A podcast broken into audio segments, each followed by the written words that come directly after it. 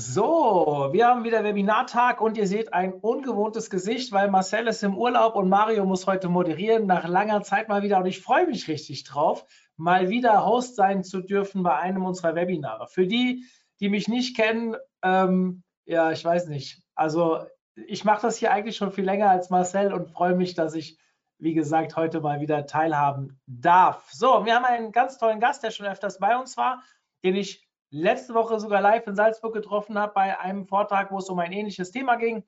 Und ich freue mich sehr, ihn auch hier heute präsentieren zu dürfen. Das ist der Uli Zimmermann. Hi Uli. Hi Mario. Und ja, wie gesagt, Stammgast. Wir arbeiten sehr eng mit seiner Agentur zusammen, haben sehr häufig mit ihm und seinen Kollegen äh, Webinare und ich weiß, da kommt heute richtig cooles Zeug. Das Thema, ihr seht es schon eingeblendet, so rockst du auch mit kleineren Budgets die Online-Kanäle ist natürlich auch noch ein Thema, was viele von euch interessiert, weil wir kennen das, glaube ich, alle. Ähm, Budgetfreigaben zu bekommen ist so ein Thema. Man muss immer klein anfangen und dann erst mit den Erfolgen kann man oft mehr Budget für sich gewinnen intern. Ich weiß nicht, ob der Vortrag genau darauf abzielt, aber für mich in meinem Verständnis ist das sicherlich äh, etwas, was da draußen gang und gäbe ist. Und im Endeffekt kann euch dieses Wissen, was ihr heute mitnehmt, helfen, vielleicht intern euch da auch selbst besser zu positionieren und natürlich auch den Erfolg für die Firma mitzunehmen. Ich freue mich sehr drauf, was da kommt, Uli. Viel Spaß. Die Bühne gehört dir. An euch nochmal gerichtet, wenn ihr Fragen habt, nutzt den Chat.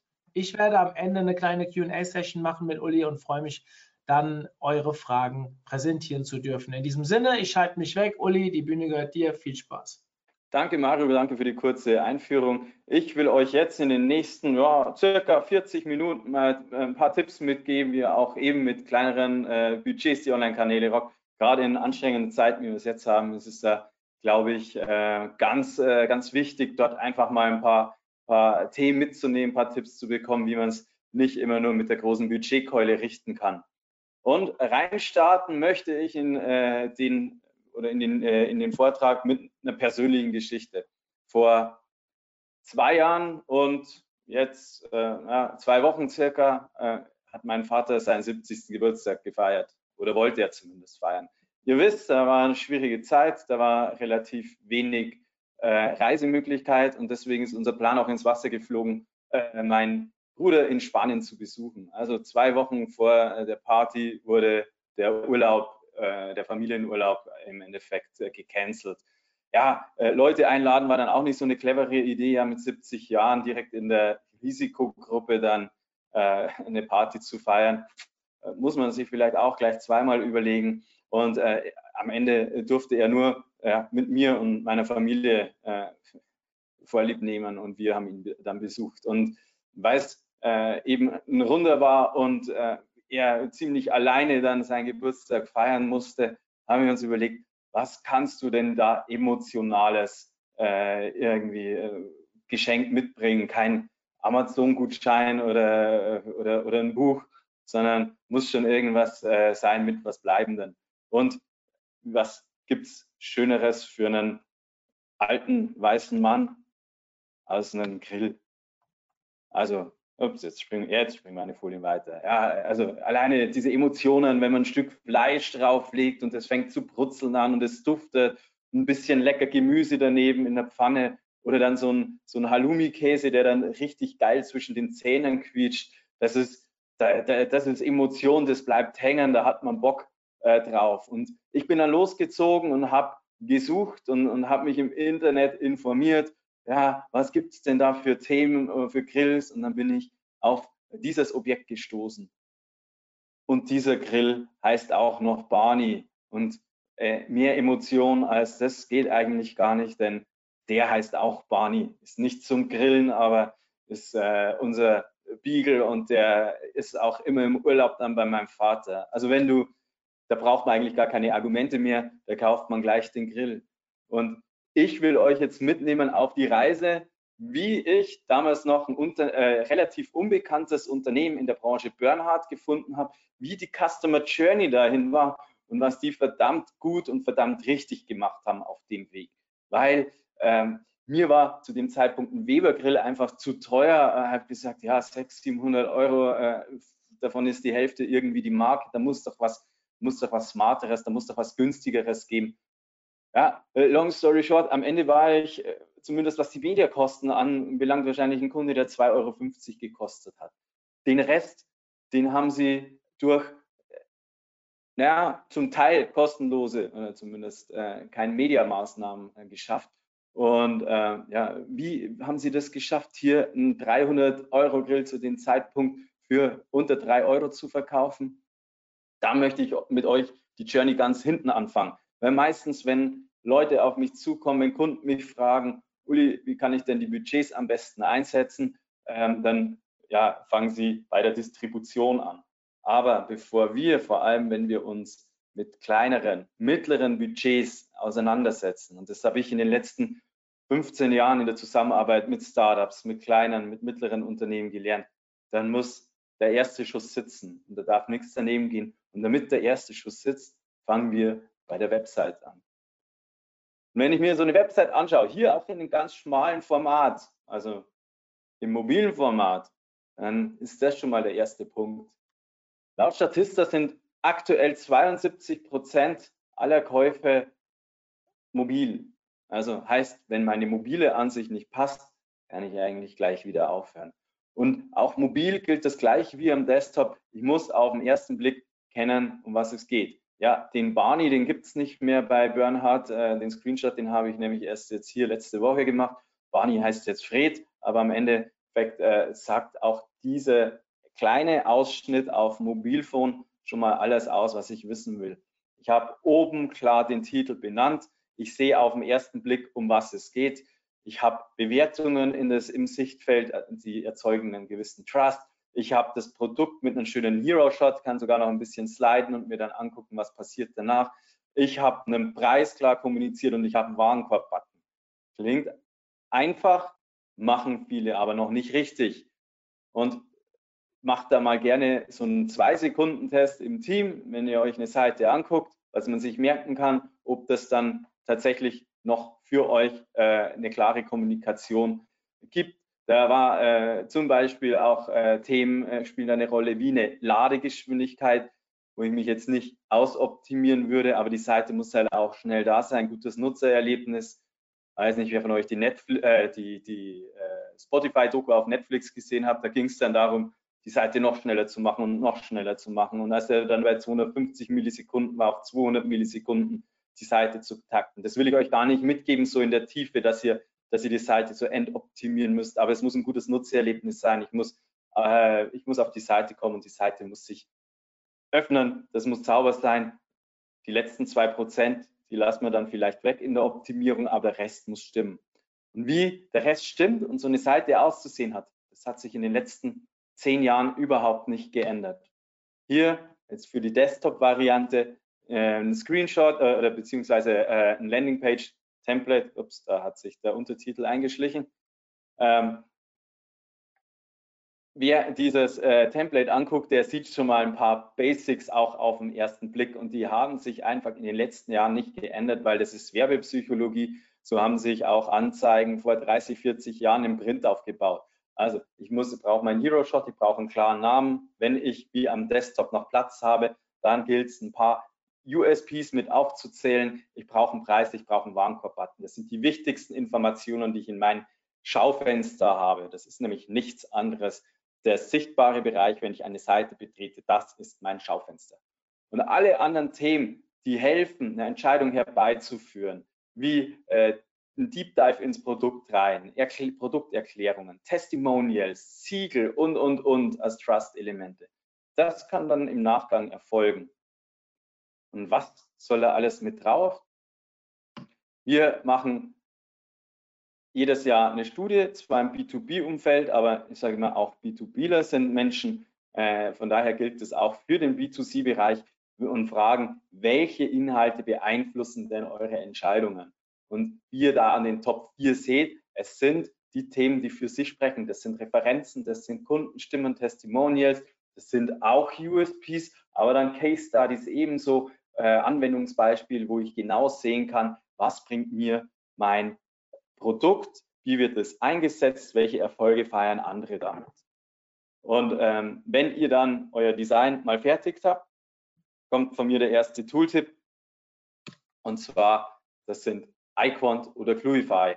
Das sind zwei Tools, da könnt ihr eure Webseiten hochladen, entweder einen Screenshot hochladen oder die machen einen Screenshot von eurer Seite und eine KI äh, prüft dann wiederum, wie das Design sich auf, aufbaut, wie das Design zusammengesetzt ist. Also ihr seht hier an den roten Stellen, wo tendenziell der Blick eher drauf geht. Und der ist richtig hier ausgesetzt, äh, aufgebaut in dieser Grafik. Der geht natürlich auf den Blick der Person, weil die Person, das ist eine Emotion, immer wenn euch jemand anguckt, das ist äh, Werbe einmal eins, das hat sich auch nicht verändert, ändert sich auch nicht mit Webseiten. Also wenn ihr da einen Blick drauf habt, der euch anguckt oder dann noch besser auf den Call to Action gelenkt ist, da gucken die Leute hin. Äh, auf die Überschrift wird hier geschaut und dann eben ganz gut auf den Call to Action auch noch. Also so könnt ihr schon mal vorab, bevor ihr überhaupt eine Seite bauen lasst oder euch überlegt, wie ihr eine Seite umgestalten wollt, testen lassen, wie eine Blickführung ist.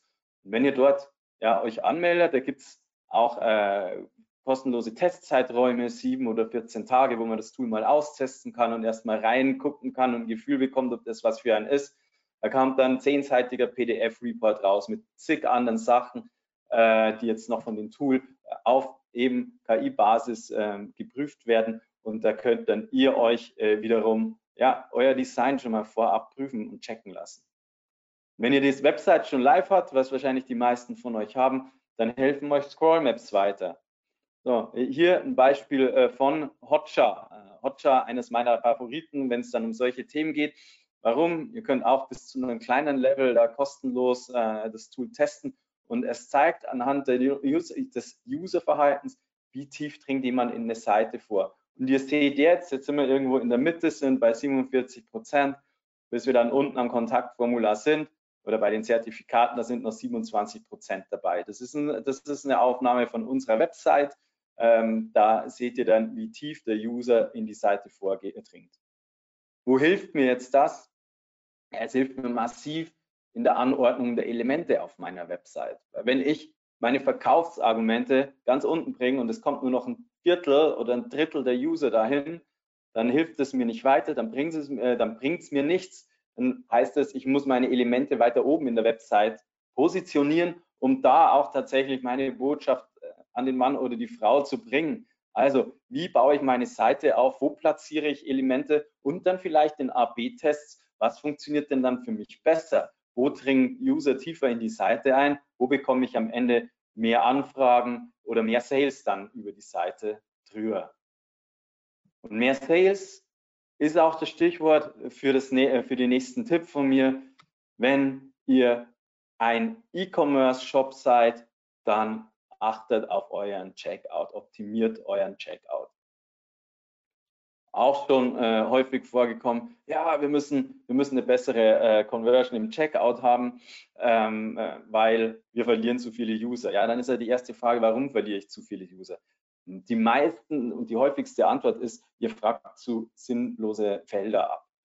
Ähm, fragt nur so viel ab, wie ihr tatsächlich braucht, um eine Bestellung abzuwickeln. Ähm, mein Worst-Case-Beispiel an, äh, an unnützen Feldern. Das war ein vom Französischen ins Deutsche übersetzter Shop.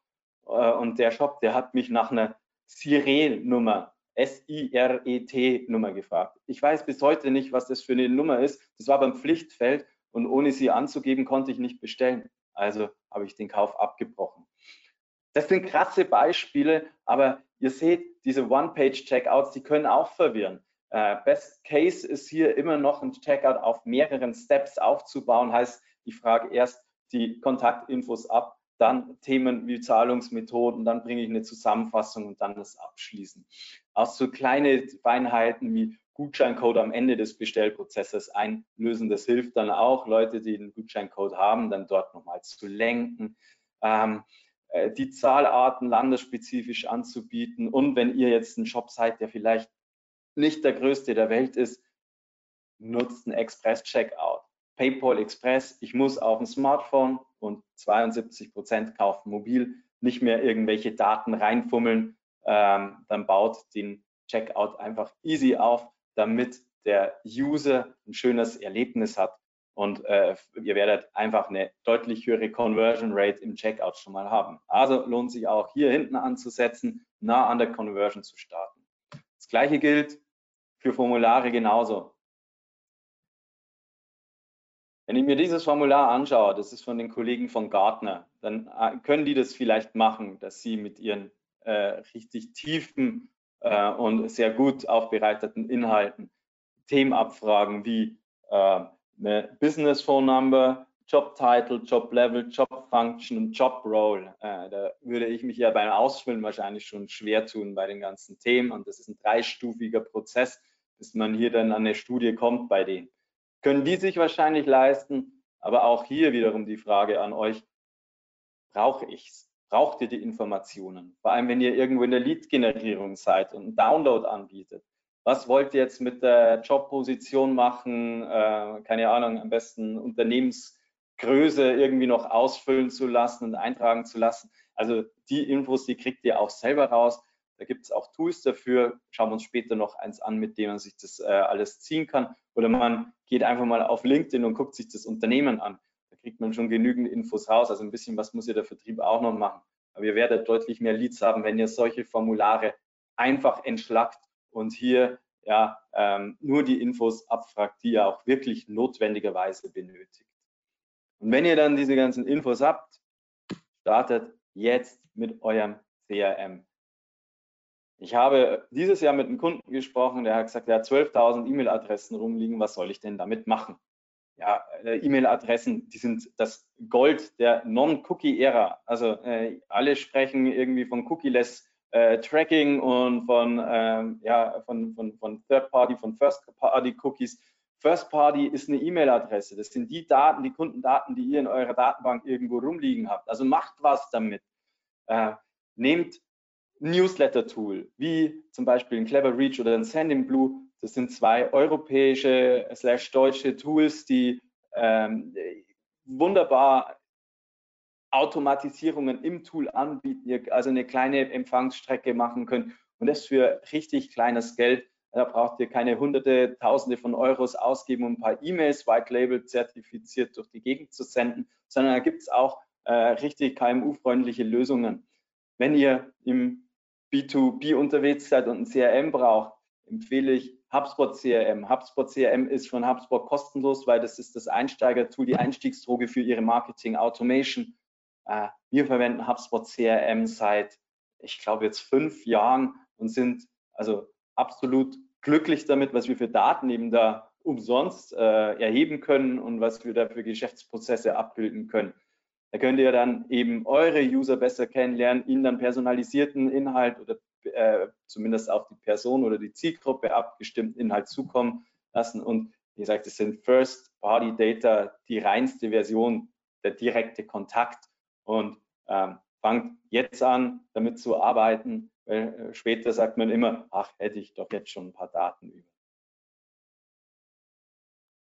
So, Jetzt ist da eine falsche Folie reingerutscht. Was ist das nächste? Das nächste äh, sind Bewertungen. Gehen wir ein bisschen weg von der Website. Was können wir jetzt mit den Usern noch machen? Bewertungen sind das neue Gold äh, und das nicht erst seit heute, sondern seit zig Jahren. Aber mittlerweile, ich brauche einfach Bewertungen, um meine Ergebnisse, in, meine Suchergebnisse besser darstellen zu lassen, um die dann auch mit reinzuziehen. Bei den Ads werden die Bewertungen angezeigt alle Welt sucht nach Bewertungen, nach Kommentaren und, und, und, äh, die mein Produkt und ein unbekanntes Unternehmen dann nochmal besser beschreiben. Ihr könnt Google-Bewertungen äh, herziehen. Es gibt äh, Quellen wie Trusted Shops etc. Ähm, da gibt es auch bei Google äh, eine ganze Übersicht, was die dann eben mit reinziehen, welche Bewertungen man da nimmt. Ähm, ein kleiner Tipp, äh, nicht nur an Shopbetreiber, aber vor allem auch an Shopbetreiber, Selektiert eure Kunden, bevor ihr Bewertungen einf äh, einfangt. Äh, schreibt vielleicht dann nur die Kunden an, die tatsächlich, ja, erstmal die, die nicht retourniert haben, die ein gutes Produkterlebnis hatten, wo sich keine Lieferung verzögert hat. Kann ich alles selektieren, brauche nicht einfach blind alle anschreiben, sondern das eben gut mir überlegen, wen schreibe ich denn an, wen bitte ich um eine Bewertung. Und äh, so kommt ihr dann tatsächlich auch an relevante Bewertungen, die dann neben euren Ads später in der Suche angezeigt werden. neben Bewertungen, das erste, was dann noch ein bisschen von der Website weggeht, aber eben auch häufig gesucht wird, das sind, äh, ist euer Firmenname und das kriegt ihr am schönsten realisiert und auch die beste und professionellste Darstellung, wenn ihr euch ein Google Unternehmensprofil anlegt. Heißt, ihr habt hier in der Sidebar wunderbar die äh, Daten eben des Unternehmensprofil oder früher Google My Business mit drin. Ihr äh, seht da auch Bewertungen, die abgegeben werden. Wenn ihr ein lokales Geschäft habt, dann über Restaurants kennt ihr wahrscheinlich selber, dann werden die User sogar von Google darauf angehalten, Bewertungen abzugeben. Aber ansonsten gibt das gleiche wie vorhin auch äh, gezeigt. Ja, schreibt einfach die Unternehmen an, äh, gibt den, ähm, äh, bittet die um eine Bewertung, sammelt Bewertungen. Das hilft euch nur, äh, euer Suchergebnis besser darstellen zu lassen. Wenn ihr auf der Suche nach neuen Mitarbeitern seid, dann äh, bekommt ihr über die Bewertungen, äh, über das Google-Profil natürlich gleich einen professionellen Eindruck, einen Weg zum Unternehmen, kleiner Einblick ins Unternehmen. Und wenn ihr das eben macht, kriegt ihr, äh, seid ihr auch dazu, ähm, oder um dann eben auch gut bei den Maps zu ranken, seid, äh, ist euch auch geraten, ein paar ähm, Bewertungs, äh, paar Links aufzubauen, sogenannte Co-Citations, heißt euch irgendwo in ähm, in äh, Verzeichnissen, äh, in Branchenverzeichnissen einzutragen, in relevanten, äh, nicht in der Masse, wie man es früher gemacht hat, sondern da ein paar rauszupicken. Das sind schon mal die ersten Backlinks äh, für eure Website, die ihr dann kostenlos noch dazu kriegt. Und ähm, dann kommen wir schon noch eins weiter weg von der Website, beziehungsweise von der Traffic zur Traffic-Generierung, was mit der Website auch zu tun hat, in SEO. Normalerweise äh, werden irgendwelche großen Toolsets angeschafft. Aber wenn ihr einfach nur mal einen kurzen Überblick haben wollt, was auf eurer Seite gut funktioniert, wie eure Seite SEO-technisch ausgerichtet ist, und glaubt mir, äh, die, bei den meisten ist selbst mit hier diesem kostenlosen Plugin noch vieles rauszuholen. Das heißt, SEO Quake ist ein uralt Tool, eine Browser-Erweiterung, wo ihr einfach nur mit einem Rechtsklick auf eine äh, auf ein Menü kommt, eine URL-Diagnose äh, einleiten könnt und dann so ein Mini-Seiten-SEO-Audit rausbekommt. Wenn ihr seht, ist der, passt der Titel, passt die Description, ähm, wie sieht die Ü, äh, Überschrift aus, äh, wie ist die, äh, und die Überschriftenstruktur vor allem, also wie viel H1, H2, H3 etc. verwendet ihr auf der Seite. Ist eine Robots.txt vorhanden? Habt ihr eine Sitemap? Ist ein Canonical eingebaut? Und, und, und. Also ihr habt da mit so einem äh, Basic äh, Browser Plugin schon mal was so On-Page-Themen anbelangt, 95 Prozent ähm, abgefrühstückt, indem ihr da einfach hier mal kurz äh, guckt, ja, was sind denn die wichtigsten Themen meiner Seite? Da braucht es keine teuren Suiten, keine teuren Tools, da reicht auch sowas.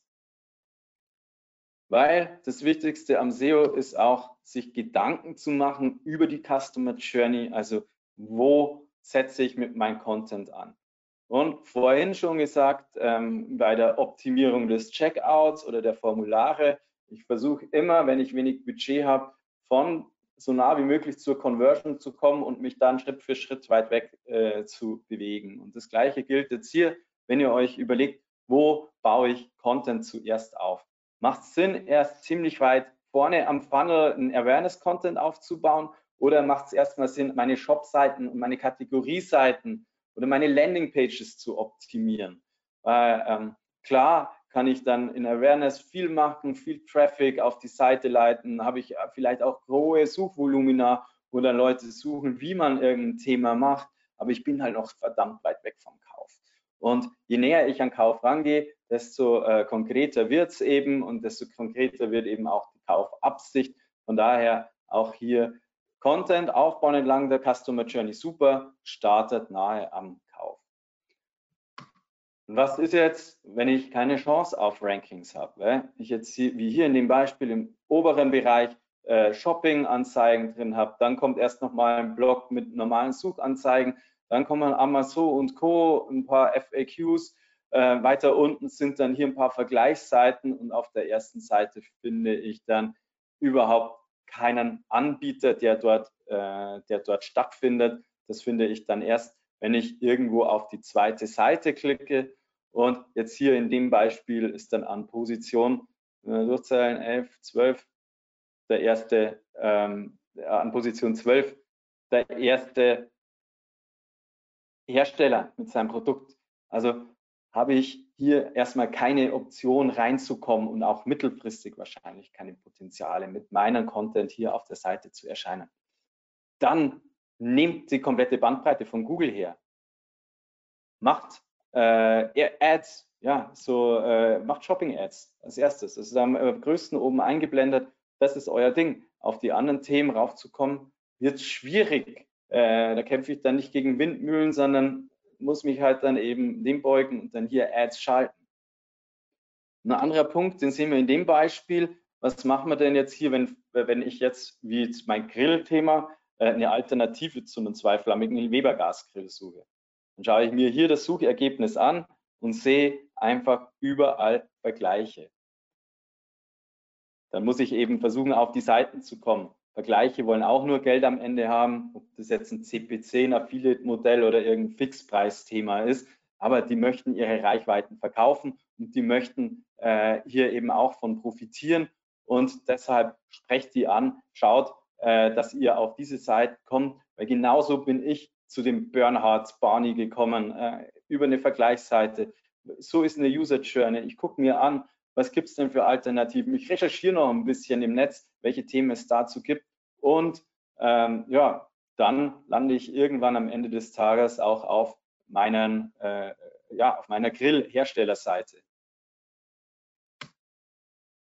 Wenn ich mir jetzt überlege, wir brauchen mehr Content, dann schaue ich mir an, was macht der Markt. Also hier 2020 Sichtbarkeit war noch ganz gering von Bernhard, die haben sich in den letzten Jahren entwickelt. Wenn ich sage, ich mache jetzt einen neuen innovativen Grillhersteller hier auf, dann äh, würde ich mich jetzt an denen orientieren und erstmal angucken, okay, wie entwickeln die sich, haben die überhaupt Sichtbarkeit und sehe hier das geschulte SEO-Auge mit einer Sichtbarkeit von, ähm, naja, ungefähr 1,4. Äh, oh, ja, die, die haben eine Sichtbarkeit, da kommt ordentlicher Traffic über die Seite.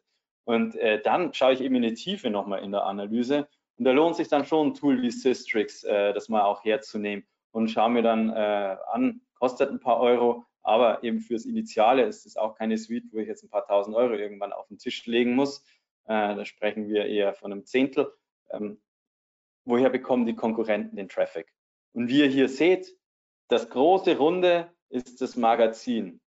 Bernhard hat sich dann so entwickelt in den vergangenen Jahren, dass sie tatsächlich die Ressourcen aufbauen konnten, dass sie die Ressourcen im Content hatten, um in der Breite nahe, äh, weit weg vom Kauf auch Content aufzubauen. Seht hier auch an der, äh, in der rechten Auswertung, so, das sind dann solche Themen wie Touch-Oven-Rezepte, also viel was Rezept, Pizzateig und, und, und, also alles außenrum uns Grillen-Content aufzubauen.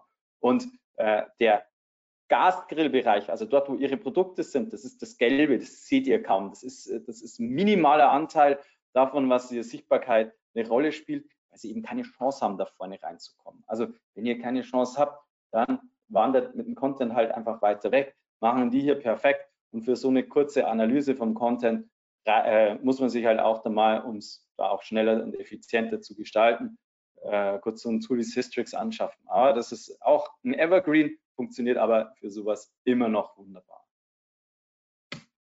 Was mache ich dann, wenn der Traffic auf der Seite kommt?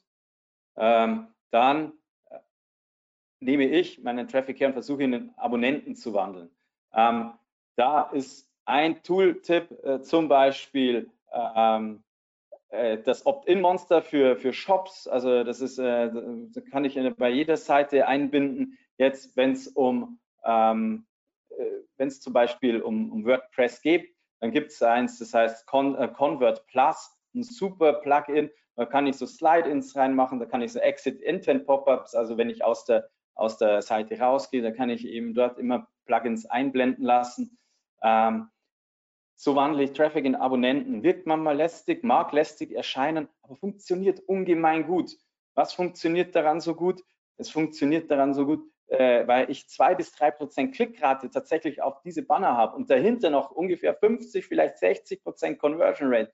Das heißt, wenn ich dann ein paar tausend Leute auf der Seite habe, dann habe ich am Ende eineinhalb bis zwei Prozent der User, die tatsächlich dann zu mir als äh, Interessenten in meine Datenbank gehen, die ich dann adressieren kann so monetarisiere ich das Geld dann eben zusätzlich und den Traffic, den ich dann über meinen Content auf der Seite habe.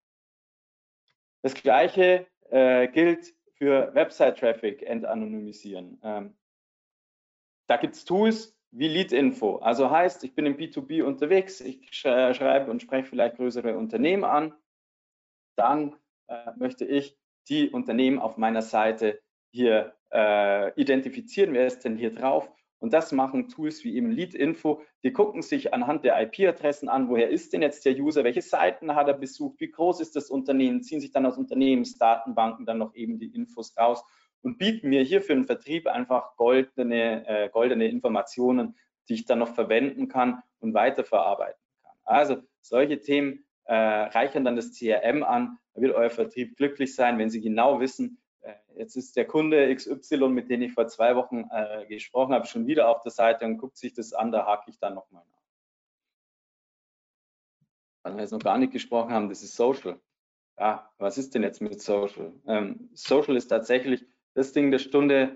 So, äh, mittlerweile äh, ist Kurzvideoformat das Ding der Stunde. Äh, da kommt so viel Traffic, da kommen so viele Leute auf TikTok. Was die meisten vergessen, sind YouTube Shorts. Äh, das sind, äh, ist das größte Netzwerk mit eineinhalb Milliarden Usern. Da ist TikTok mit ungefähr einer Milliarde User noch hinterher.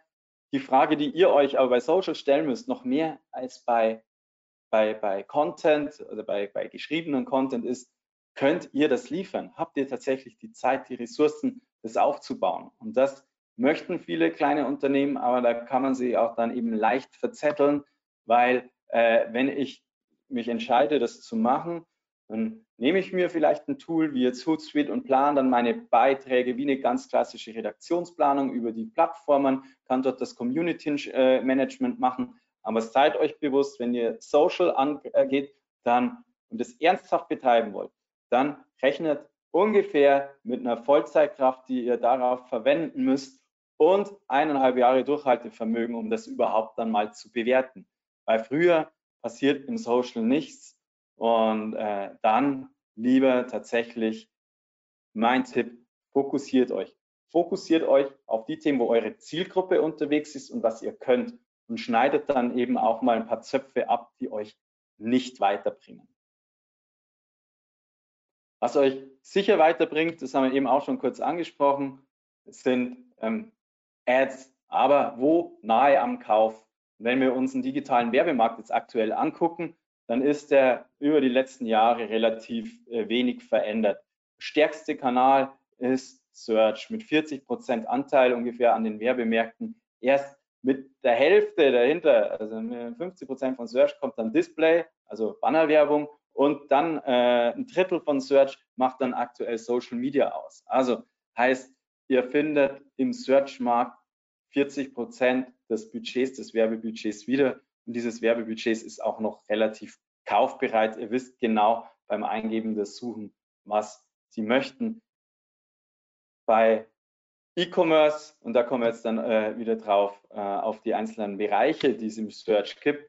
Ja, da starte ich dann nah an der Conversion, heißt, ich starte mit Shopping, jetzt äh, seit diesem Jahr neu dann eben mit Performance Max Kampagnen, die mittlerweile auch verdammt gut funktionieren. Also äh, da habe ich auch, äh, Mario hat ja gesagt, letzte Woche hier in Salzburg gewesen auf einer Konferenz, die eine oder andere Diskussion geführt. Also Performance Max, wenn man das richtig einsetzt aktuell und optimiert, funktioniert im Search wunderbar, weil dort kann ich eben feed-orientiert dann meine Kampagnen ausspielen und äh, ich erziele für E-Commerce-Produkte sehr viel, sehr viel, ähm, ja, sehr, sehr gute Umsatzwerte, sagen wir es mal so. Ähm, Search logisch für, äh, für, für B2B-Segment, äh, für Dienstleistungssegmente, da im Search anzusetzen, sehr nah an der Conversion macht Sinn, aber unterschätzt auch die anderen Themen innerhalb des, äh, des Google-Netzwerks nicht. Zum Beispiel YouTube als größte Videoplattform ins Retargeting mit einbinden oder dann auch, wenn ihr überlegt, mal weiter weg von der Conversion zu gehen äh, und auch ins Retargeting reinzugehen, das Google Display Netzwerk. Also guckt euch an, was kann euch hier Google bieten und äh, wie könnt ihr Google am besten nutzen für eure Zwecke. Äh, zu starten würde ich hier immer empfehlen an der Conversion. Und zwar, warum? Naja, ähm, ihr seid hier einfach ähm, am besten aufgehoben, wenn ihr euch ähm, nah an der Conversion orientiert. Ich sage hier immer, am besten ein Close-to-Conversion-Funnel hernehmen. Also heißt, ich möchte äh, User, die sehr nah an der Conversion sind, adressieren, abholen, ob es jetzt mit Search äh, Keywords ist oder dann eben mit Shopping-Kampagnen. Die kommen dann erstmal auf die Seite. Von denen wandeln wiederum nur ein kleiner Prozentsatz der, der User. Aber äh, deswegen habe ich auch Meta hier mit draufgenommen. Dann gehen wir ins Retargeting. Da können wir über YouTube, also äh, über das Display-Netzwerk und über Meta, da haben wir drei wunderbare Plattformen oder äh, drei wunderbare Kanäle, um unsere User nochmal neu anzusprechen. Heißt, der Großteil derjenigen, die auf die Website kommen, aber nicht konvertieren, spreche ich dann nochmal an und mache dann später zu Usern. So verdoppeln wir dann im Endeffekt schon mal den Output, den wir dann auch aus unseren Search-Kampagnen bekommen. Äh, wenn ihr im B2B, aber auch im E-Commerce unterwegs seid, vergesst Bing nicht. Äh, Bing na, äh, im B2B ja, kommt darauf an, zwischen 8 und teilweise je nach, je nach Kundencluster 15 Prozent Anteil.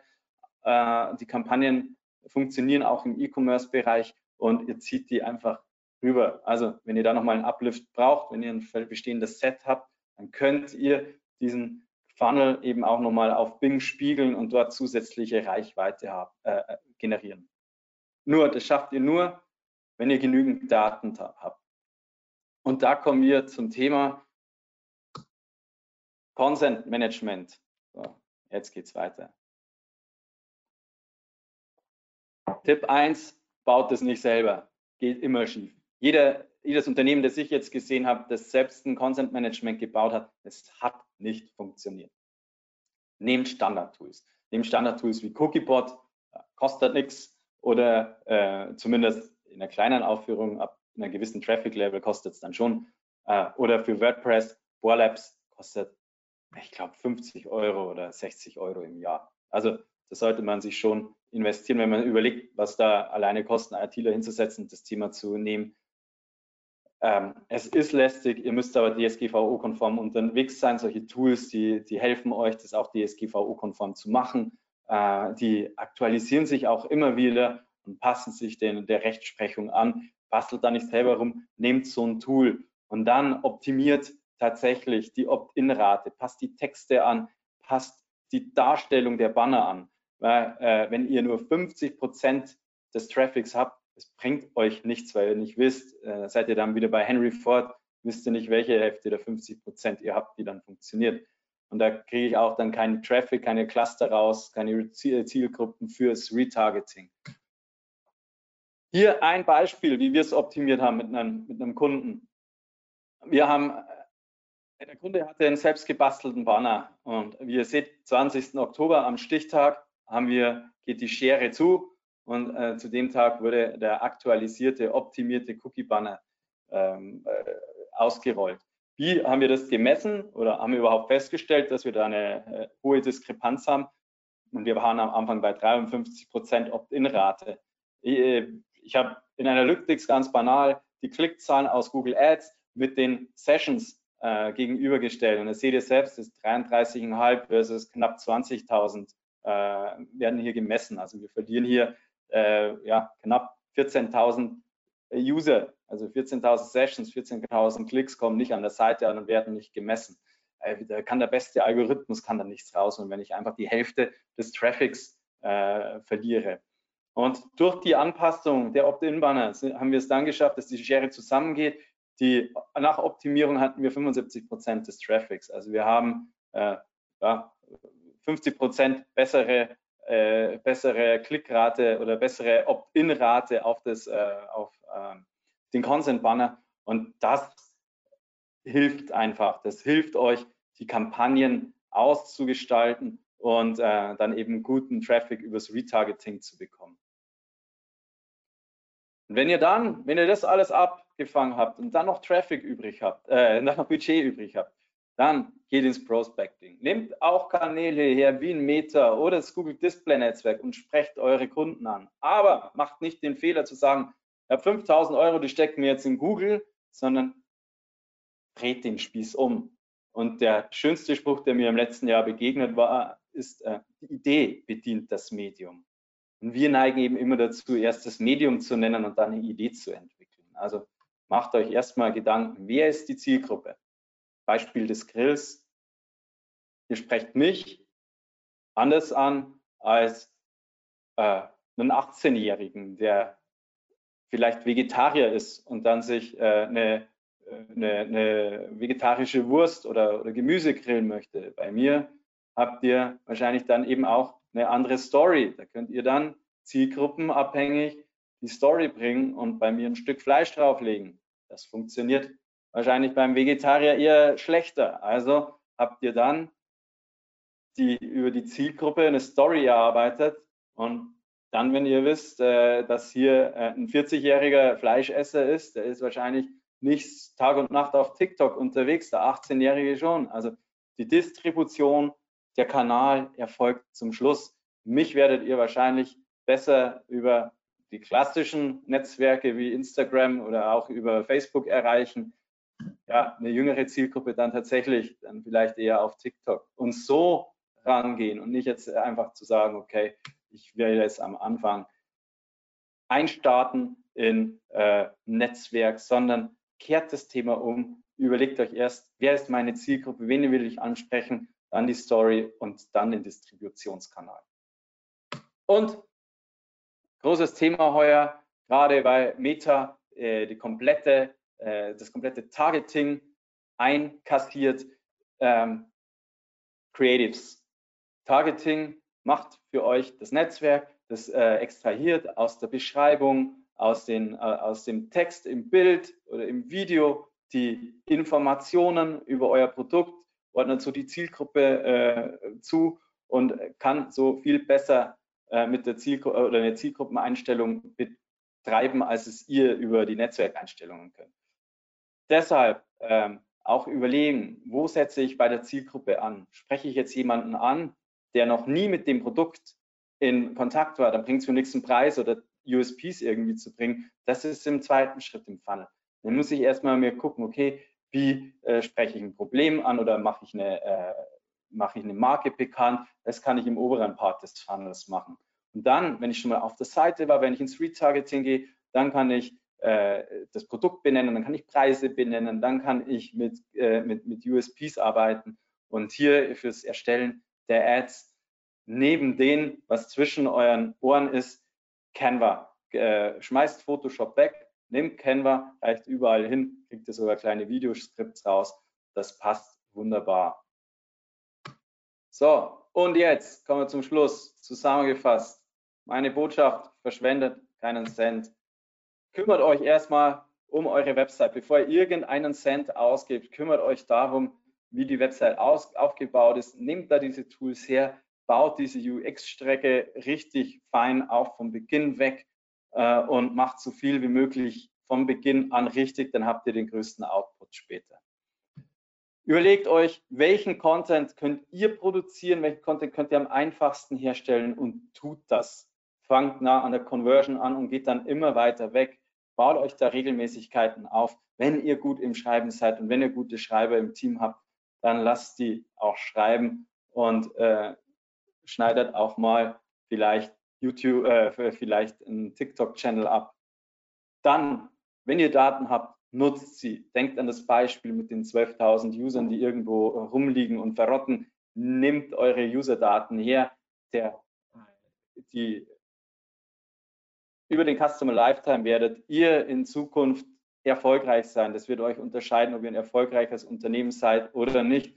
Der Erstkauf wird immer teurer und rechnet sich jetzt schon in den meisten Fällen nicht. Also von daher nutzt einfach eure User-Daten, platziert Budgets nah an der Conversion, startet erst mit Google und geht erst dann weiter, wenn ihr seht, ihr habt da komplett schon alles ausgeschöpft oder ihr seid in so einem minimalen Markt unterwegs, dass ihr bei Google gar nicht ansetzen könnt.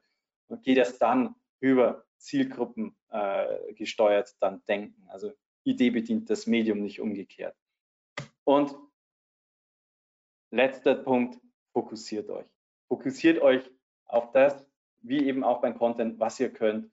Fokussiert euch auf einzelne Kanäle, streut das Budget nicht breit irgendwo, wenn ihr nur wenig zur Verfügung habt, sondern da Google, äh, vielleicht noch Meta dazu oder, oder ein TikTok oder ein Pinterest, je nachdem, was ihr für ein, für ein Geschäftsmodell habt, wo eure Zielgruppe unterwegs ist. Aber äh, gebt lieber in einem Kanal viel aus, schnell lernen und dann geht in den nächsten über, als dass ihr irgendwie breit streut und lange nichts wisst. Und wenn ihr das dann alles richtig macht, ja, dann äh, werdet ihr viele glückliche Kunden gewinnen, die äh, mit tollen Bildern euch über WhatsApp oder zumindest dann ihre Söhne wie mich dann äh, versorgen und in dem Bekanntenkreis von ihren geilen äh, Grill und ihren geilen Geschenk schwärmen und für euch dann auch noch zusätzliche Werbung macht. Und dann sind am Ende alle glücklich, ihr seid happy, ich bin happy als Käufer und der Beschenkte ist auch glücklich. Ich hoffe, ihr konntet was mitnehmen. Blei äh, gerne mit mir in Kontakt. Ihr findet mich auf LinkedIn und wo mich sonst hier per Mail, Telefon, wo ihr wollt. Ähm, ja, und jetzt bin ich gespannt, ob der eine oder andere von euch noch eine Frage hat. So, ja, vielen Dank erstmal für den Vortrag. Hört ihr mich? Ich höre dich. Wunderbar. Sehr gut. Ich mache hier mal weg. Sehr gut, sehr gut. ähm, du hast es eben nochmal schön zusammengefasst mit den fünf Punkten. Was ist denn deiner Meinung nach so das, also du hast es jetzt gewichtet, weiß nicht, ob es gewichtet war, aber was ist so das größte Problem normalerweise? Ja, normalerweise ist das größte Problem, dass der Fokus fehlt. Dass ich immer, ich habe viele Ideen, ich gehe äh, auf eine Konferenz, nehme total viele Eindrücke mit, hab, äh, will das anfangen, das anfangen, das anfangen und das größte Problem ist dann ja meine Zeit, weil ich habe sie halt einfach nicht. Also wenn ich wenig Zeit habe und was, was große Teams haben, also ähm, wenn, wenn, du, wenn du mit einer wenn, wenn du mit einer Mannschaft wie mit äh, dem Obi Online-Team sprichst, da sitzen dann 16 Leute irgendwie äh, rum und, und, machen die verschiedensten Themen, die haben für alles einen Spezialisten irgendwo sitzen. Die meisten kleinen und mittleren Unternehmen haben äh, eine Person und äh, die darf dann, wenn jemand im Lager ausfällt, noch irgendwelche Geschenke mitpacken. Also äh, und sich um die nächste vielleicht um den nächsten Messeauftritt zu kümmern und dann Flyer noch mitmachen und nebenbei ein bisschen Online-Marketing. Also ich habe einfach diese begrenzten Ressourcen und wenn ich begrenzte Ressourcen habe, muss ich mich stark fokussieren und deswegen äh, da tatsächlich Fokus, Fokus, Fokus, ein paar Sachen austesten, äh, wenn es funktioniert, weitermachen, wenn es nicht funktioniert, zum nächsten übergehen, aber nicht in der Breite ansetzen und dann versuchen, zehn Sachen auf einmal zu machen. Funktioniert meistens nicht. Jetzt an euch gerichtet da draußen, jetzt zuhören. Ihr habt gehört, ihr könnt Fragen stellen. Nutzt die Chance. Momentan ist noch nicht viel reingekommen. Das heißt, wir haben genug Zeit, jede eurer Fragen zu beantworten. Ich fand das natürlich relativ selbsterklärend. Also ich fand den Vortrag sehr gut strukturiert. Wir haben ja auch ein bisschen Lob reinbekommen. Auch danke dafür. Sowas hört man natürlich immer gerne. Ähm, hast du das Gefühl als Agenturbesitzer, dass du gerade Kunden mit kleinen Budgets auch in dieses Thema Fokus reindrücken kannst? Ich kann äh, die Kunden mit Argumenten in der Richtung beraten. Also ich, äh, das, äh, das versuche ich schon zu machen. Und ich habe ja, äh, ich habe fast zehn Jahre lang unter einem äh, Investor äh, gearbeitet mit der Agentur und dort auch viele, viele Startups von ihm mit gesehen, mit betreut. Und da war das eben auch der, der Fall. Also siehst du halt dann kriegst nochmal mehr Einblick in Unternehmen als jetzt als eine Agentur und kannst dich dann schon sehr gut damit mit dem Umfeld auseinandersetzen und mit dem Umfeld identifizieren. Und ähm, du musst es halt äh, glaubhaft rüberbringen und mit den richtigen Argumenten, wenn du die auf deiner Seite hast, dann äh, überzeugst du äh, den Kunden jetzt schon nicht alles auf einmal zu machen. Äh, und äh, meistens ist es ja auch logisch, wenn ich dann sage, naja gut, ähm, hast 300 Euro und da machen wir jetzt eine Mediakampagne irgendwie auf äh, YouTube, dann äh, kannst du halt mal für drei Sekunden auf, keine Ahnung, Ads schalten, dann war es das wieder. Also es ist, äh, äh, wenn man dann mit logischen ähm, Rechenbeispielen argumentiert, dann kriegst du schon meistens ähm, das Argument in die richtige Richtung oder den, den Kunden in die richtige Richtung gedreht. Und das ist ja mein Fokus, nicht jetzt irgendwo äh, jemanden was äh, falsch oder jemandem was abzuraten, aber ich äh, bin auch der Überzeugung, äh, beraten heißt halt, dieser alte Sales-Spruch haben wir mal abraten und das musste halt auch dementsprechend sein und vorkommen, dass du ähm, als Dienstleister dann auch mal äh, kritisch eine Strategie hinterfragst oder ähm, äh, so versuchst halt Einfluss auf die, auf die Strategie zu nehmen, weil das, der Erfolg ist ja dann wieder auch deiner Zusammenarbeit geschuldet. Mhm. Jetzt sind die eine oder andere kleine Frage ist reingekommen. Ähm, Kleines Budget und B2B-Leads, was wäre deine Strategie? Okay, da könnte man einen eigenen Vortrag draus machen, aber vielleicht so in zwei, drei Worten. Äh, ja, B2B äh, kommt, kommt tatsächlich aufs Umfeld drauf an, aber äh, nach wie vor ähm, erstmal äh, Website, äh, da, also B2B hat ja, hat ja eine Herausforderung, die Herausforderung oder eine große Herausforderung. Wenig Traffic, der relativ hochwertig ist. Das wenig Traffic heißt ja am Ende, ähm, ich muss mit dem Traffic, der da ist, schon mal extrem äh, gut umgehen. Für mich äh, heißt das, ich brauche einfach eine super Website, die gut performt, die den User, äh, äh, die den User ziemlich viel Fragen schon mal abnimmt und dann auch eine Conversion erzeugt. Also das ist der Punkt eins, das Thema zu optimieren und äh, da auch die wichtigen Sachen raufzupacken. Und auch äh, gerade im B2B, wenn man die Webseiten anguckt, hat man einfach dann noch äh, nach wie vor ähm, ja, teilweise Webseiten, die diese Basics, die ich am Anfang gezeigt habe, nicht erfüllen, die irgendwo äh, ganz weit unten weg mal von einem User äh, sprechen oder von einem Kunden sprechen, falls sie überhaupt über Kunden sprechen auf der Seite. Und das ist halt im B2B äh, maßgeblich. Und wenn das dann passt, würde ich da auch im B2B immer äh, mit, mit Search starten. Also das ist nach wie vor gerade da der, einer der, der besten Kanäle, wenn ich jetzt nur Leads möchte, kann ich auch mal auf LinkedIn gehen, aber bis dann die dann irgendwann mal wandeln, dann muss ich schon eine ausgefeilte Sales-Strategie dahinter haben. Deshalb, wenn ich eine Nachfrage habe, Search First. Also das ist, äh, hat bis jetzt immer funktioniert. Und was ist das Mindestbudget? Coole Frage, kommt öfter. Ähm, und ich kenne jetzt schon die Antwort, sie wird wahrscheinlich lauten, das kommt darauf an. Was ist das Mindestbudget für eine Google Ads Kampagne? Also ab wann macht das überhaupt Sinn? Äh, 42, äh, nein, kommt, kommt nicht drauf an, kommt oft, also bei Google äh, kommt es auf die Suchbegriffsumfelder drauf an. Also wenn ich, äh, ich versuche das immer anders aufzubauen. Ich schaue mir an, was sind denn so CPCs in dem Umfeld. Wenn ich jetzt irgendwo unterwegs bin, in hart umkämpften Bereich IT oder, oder Dienstleistungsbusiness, wo ich dann zwischen 10 und 20 Euro habe, dann um eine Kampagne, um Wert, also ich brauche erstmal äh, 100 bis 200 Klicks, um die Kampagne bewerten zu können. Also rechne ich hoch, mit 10 Euro bin ich da schon mal bei 2000 Euro, um eine äh, Kampagne sinnvoll bewerten zu können. Und wenn ich das dann ähm, ja, so kann ich mich dem Budget nähern und weiß dann am Ende auch, wie viel ich dann investieren müsste. Also das wäre jetzt mein Herange meine Herangehensweise, um das Budget herauszufinden. Äh, Im E-Commerce kann das halt weniger sein, aber da ist meistens dann auch breiter aufgestellt. Äh, wir haben Kampagnen schon mit 500 Euro gestartet, da muss man sich halt dann auch bewusst sein, äh, dass, dass das vielleicht, bis man dann relevante Daten rauskriegt, eine längere Zeit dauert und ich dann nicht nach drei, vier Wochen was habe. Meine Empfehlung ist immer, so schnell wie möglich äh, eine belastbare Datengrundlage zu haben, dann kann ich deutlich stärker, äh, also dann, dann, dann kann ich einfach ähm, Kanäle testen und dann äh, deutlich schneller halt auch eine Aussage treffen, ob das was für mich ist. Weil wenn ich dann sage, ich äh, teste jetzt über vier, fünf Monate, weil ich nicht mehr Budget habe, muss ich auch jemanden zahlen für fünf Monate, der das Budget dann äh, überwacht, investiert. Also ob das dann so zielführend ist, sei auch mal dahingestellt. Mhm. Cool. So, wir haben keine weiteren Fragen offen. Vielen lieben Dank, dass ihr alle da wart, dass ihr zugehört habt. Für diejenigen, die uns auch noch Fragen gestellt haben, uns damit unseren Vortrag oder unsere Session bereichert habt. Vielen Dank dafür. Und Uli, vielen Dank an dich für die Ausarbeitung der Inhalte. War gut. Es kam viel Lob rein. Das ist immer schön zu sehen für uns als Veranstalter, danke, aber auch für dich als Referenten.